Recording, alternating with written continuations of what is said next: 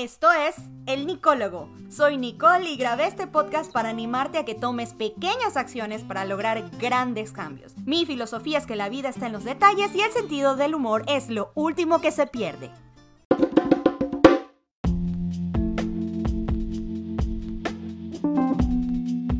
Hola, hola y bienvenidos a este episodio número 8 de El Nicólogo. Quiero hacer un pequeño anuncio y es que me voy a tomar la siguiente semana eh, de descanso antes de eh, sacar el episodio número 9 y el 10. La razón es porque el episodio 10 todavía me ha costado un poquito decidirme en cuál tema, de cuál tema quiero hablar específicamente, entonces sí me estoy demorando un poquito. Así que nos vamos a saltar la próxima semana para las personas que así escuchen religiosamente todas las semanas, pues la próxima semana no va a haber el nicólogo, pero la que viene sí. Espero que disfruten este episodio nuevo que se llama El Triángulo de Rembrandt. Este episodio se lo voy a dedicar a mi ñaño Eric, que es la fuente de inspiración para este episodio, porque la verdad no lo hubiera escrito si él no me hubiera dado esta clase innecesaria, totalmente innecesaria acerca de fotografía e iluminación. Así que espero que lo disfruten.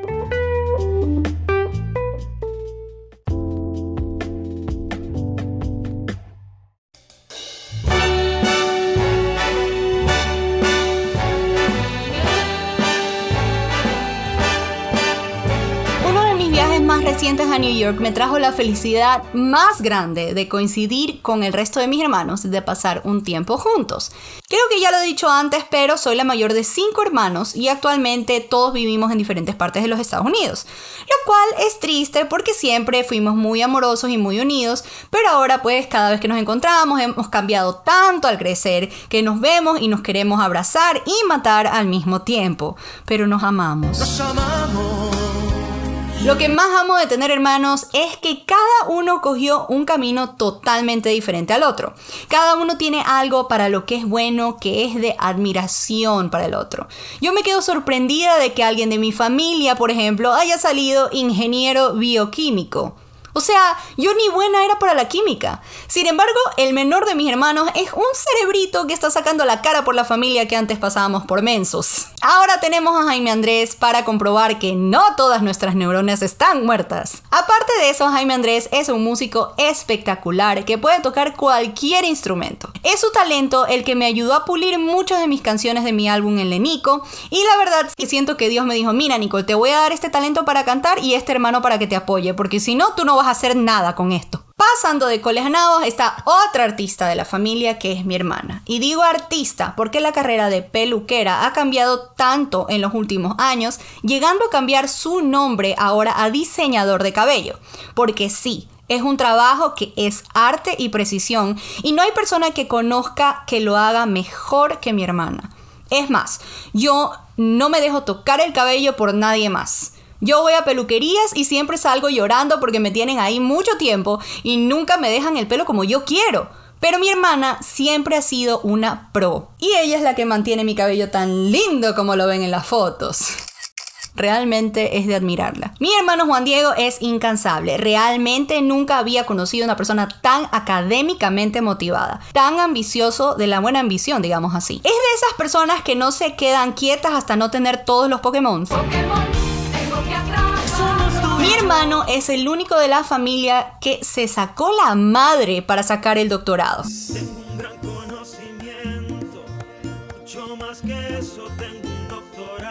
Ahora, todo un padre de familia ejerciendo en su profesión es digno de admirar. Finalmente está mi hermano Eric, que al verlo crecer me preocupaba un poco con su personalidad un poco nerviosa y su manera chistosa de hablar. Señores, un genio. Y una vez más, volvemos al arte desde su primer video pendejo de pero tengo un pony. Mira, háganse un favor y vayan a YouTube a escuchar esa gema. No tengo una canoa, pero tengo un pony. No tengo tercio pero tengo un pony. No tengo ni al elmo, pero tengo un pony. No tengo macarrones, pero tengo un pony.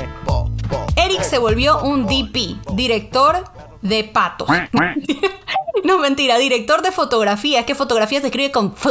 Y esto le abrió las puertas a trabajar con gente de nombre en comerciales y videos musicales para dígase Osuna, por ejemplo. Osuna. Ajá, ya tú sabes. Uno de sus últimos proyectos fue el cierre del concierto del renombrado Harry Styles, el cual fue en París y allí se fue mi flaco. Primera fila, chicas, envidien sanamente. El tener hermanos en tan diversos caminos y carreras o especialidades me abre a mí la puerta como hermana mayor, aprender tanto de ellos, de lo que hacen, de cómo es su mundo laboral, de trucos y de clases personalizadas. Por mi hermano aprendí a tocar el piano, por Mika me aprendí a pintar yo solo el cabello y de Erika aprendí la técnica del triángulo de Rembrandt. Resulta que existe algo llamado el triángulo de Rembrandt. Yo recién me vengo a enterar de esto, pero si ustedes ya sabían, háganse en los locos, háganse como que recién escuchan esto por primera vez.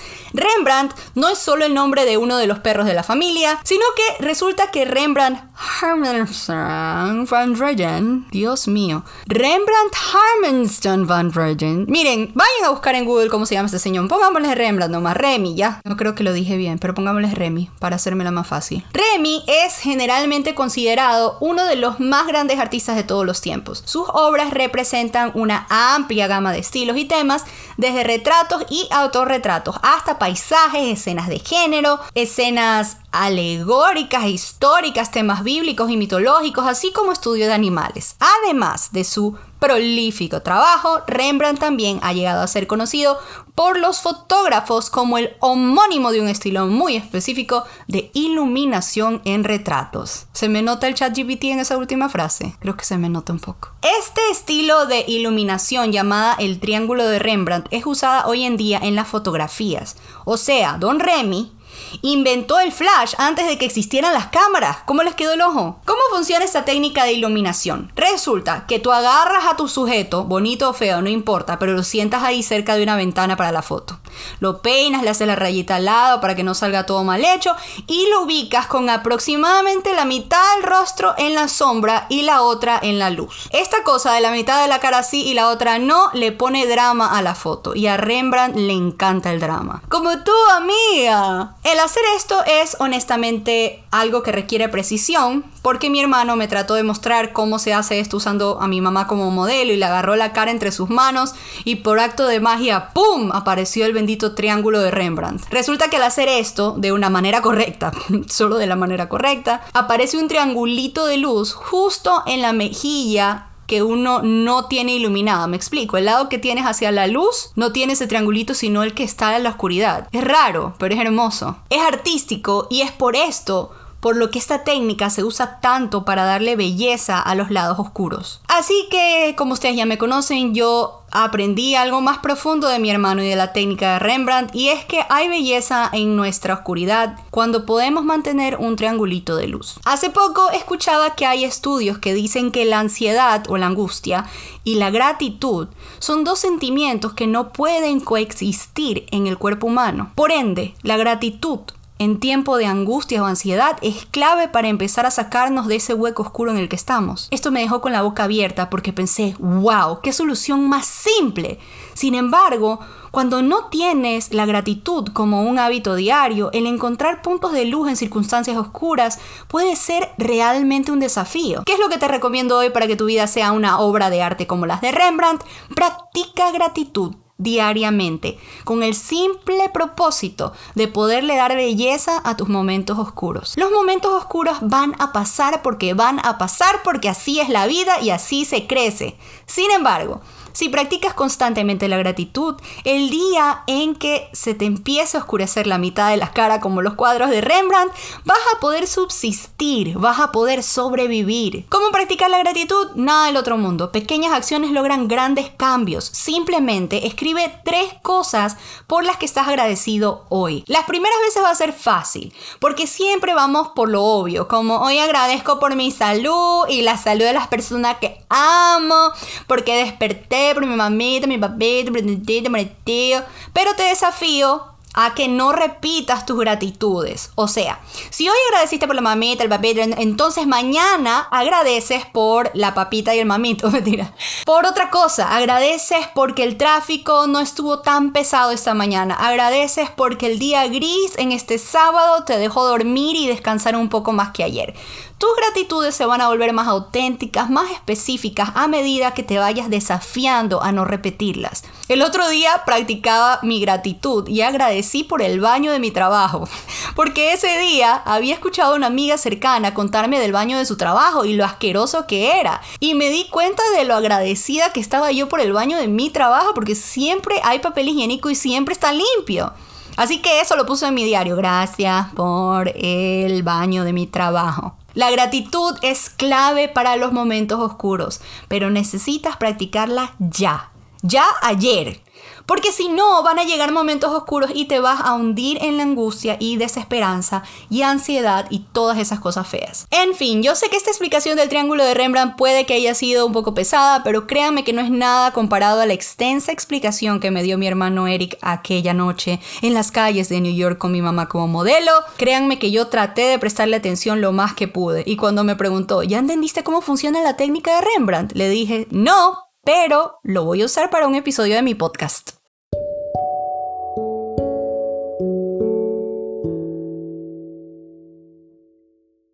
Bienvenido a tu momento Zen, el momento de este podcast en donde te doy una afirmación, una actividad y una pregunta para reflexionar esta semana. Tu afirmación para esta semana es, hoy decido vivir en gratitud, ver el lado positivo de las cosas, enfocarme en lo bonito de la vida y ser feliz. Tu pregunta para esta semana es, ¿qué cumplido hiciste o recibiste hoy? Si quieres saber mi respuesta, puedes ir a mi Instagram, arroba el nicólogo. Finalmente, tu actividad para esta semana es, empieza un gratitude journal o un diario de gratitud, en donde vayas escribiendo día a día algo por lo que estás agradecido.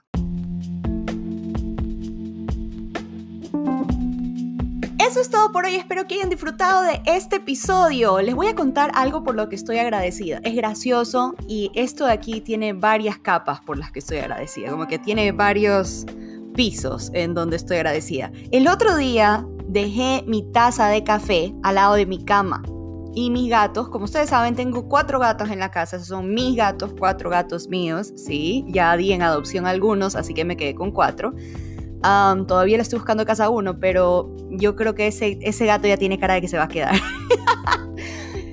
bueno, la cosa fue que dejé la taza de café y lo veo al gato más chiquito que estaba oliendo la taza y metió la patita y se regó un poquito ahí en, encima, de, encima de la mesita. Y cuando lo veo, él se estaba, él comenzó a lamer primero el café que había dejado y luego empezó como a temblar, pero no sé cómo explicar, no sé cómo, como que le temblaban partes del cuerpo. Me di cuenta que sí le gustó porque se comenzó a restregar en la gotita de café que se había caído, se comenzó a restregar así todo el cuerpo. Mi agradecimiento hoy es por dos cosas. Número uno, porque no se me ha muerto el gato, porque por un segundo pensé que se me iba a morir, porque le temblaban partes del cuerpo, es súper raro, es como cuando a uno le tinguea el ojo así ya a él como que la piernita y la espalda, es horrible, yo me asusté un poco. Así que mi primer agradecimiento es que no se me murió el gato por tomar café y segundo por cómo me he reído de verlo, cómo le encantó el olor y el sabor al café o no sé qué es, pero se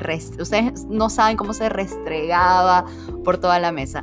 Es una cosa chiquita, pero la verdad es que digamos que trajo un puntito de luz a mi día ¿Por qué cosas están agradecidos ustedes? Recuerden que pueden ser las cosas más sencillas. Tengo un café, ahorita hablando de café, tengo un café con sabor almendra que me traje de Ecuador. Es tan delicioso y estoy tan agradecida por ese café porque me animé a comprármelo y traérmelo acá y tomármelo a las 10 y media de la noche para poder grabar esto para ustedes para el día siguiente. Eso que escucharon atrás fueron mis gatos yéndose de puñete. Espero que hayan disfrutado de este episodio, como ya lo dije antes. Recuerden que la próxima semana no hay el nicólogo, pero la que viene sí. Espero, espero, espero. Nos vemos la próxima. Recuerden que la vida está en los detalles y el sentido del humor es lo último que se pierde. Bye.